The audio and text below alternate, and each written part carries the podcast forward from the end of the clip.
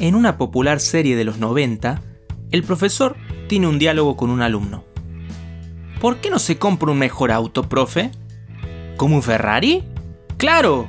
¿Sabes qué? Voy a correr justo después de la clase a comprar uno. Y lo pagaré con... frustración.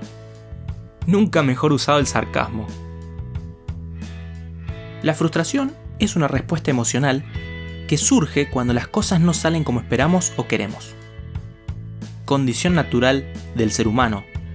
Así que, si eres de esta especie, seguramente sabes de lo que estoy hablando.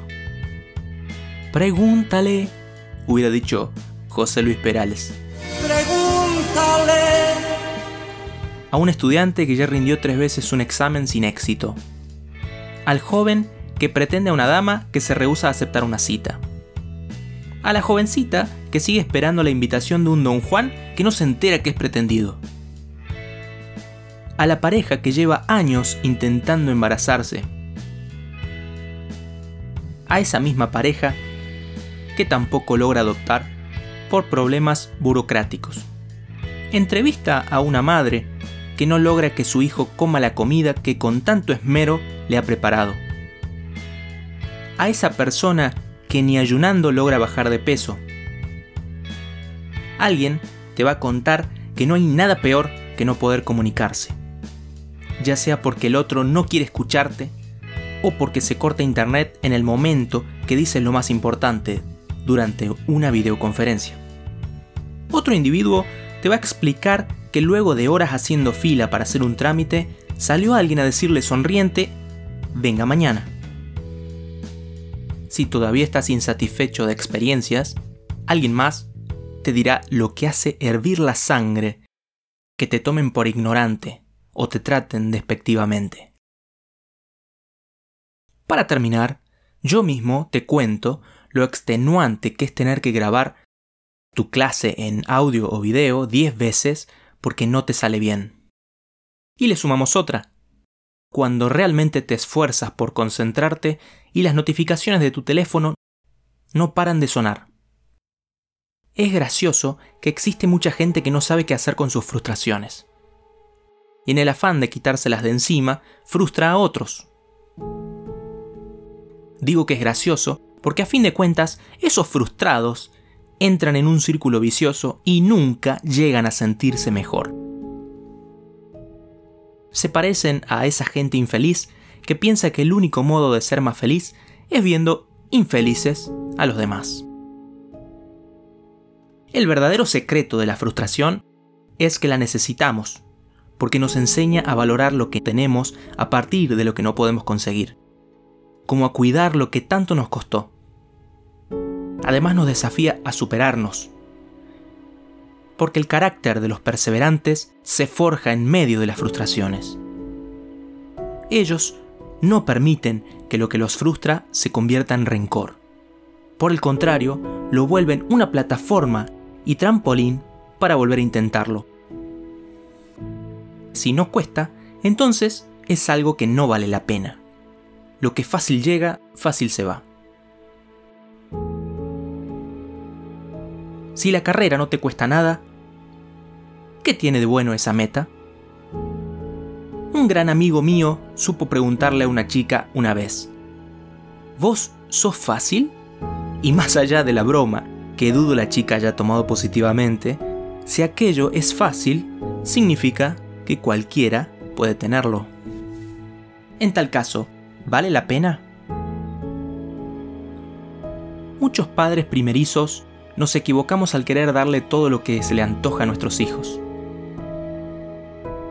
Porque el día de mañana se van a chocar contra la realidad frustrante de que no se trata la vida de lo que nos gusta solamente.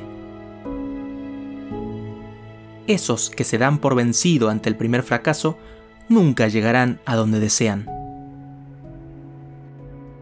La frustración da dolor de cabeza, ya sé, es verdad.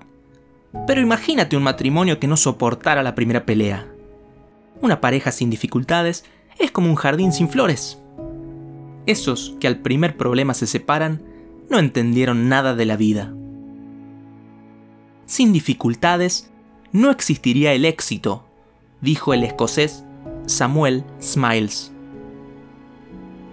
Para que vean que hablo con conocimiento de causa, les voy a confesar. Conquistar a quien hoy es mi esposa me costó mucho, la perseguí bastante. Terminar la universidad requirió muchas noches sin dormir y algunas lágrimas de sangre, si me permiten la metáfora. Pero si vamos a cosas simples, la verdad es que me siento muy frustrado cuando no logro comprender un texto que leí, o cuando no me sale un ejercicio de matemáticas. Pero lo cierto es que nada impide que releamos mil veces ese libro difícil, que rehagamos esos ejercicios que no salen, que el estudiante que sufrió tanto estudie más para rendir ese examen una cuarta vez, que recurse la materia si es necesario, y que le ayude a otros compañeros que están pasando por lo mismo que él pasó. Que el joven que no conseguía esa cita siga insistiendo, o bien que le ofrezca su dedicación a la chica indicada que la jovencita se atreva a invitar ella al don Juan. Nada impide tampoco que las parejas que no pueden tener hijos se conviertan en padres igualmente. Esto es, teniendo actitudes paternales con otros, que apadrinen con sus consejos, apoyo y confianza a alguno de esos jóvenes que andan por la vida sin una figura de contención. La verdad es que hay mucho más por hacer de lo que pensamos. Y en lugar de entender nuestras frustraciones como un freno o impedimento, debemos aprender a capitalizarlas, para que nos empujen más allá de lo que nuestras limitadas mentes comprenden como capacidad. Todavía podemos construir en nosotros a ese perseverante e insistente de la vida. Algunos de los inventos más maravillosos y a la vez más simples y cotidianos fueron descubiertos por gente perseverante, que no se daba por vencida. El foco, lámpara incandescente de Thomas Edison, es uno de ellos. La próxima vez que te sientas frustrado, pregúntate, ¿a dónde me ayudará esto a llegar? ¿Cómo puede fortalecerme o darme carácter para lograr algo?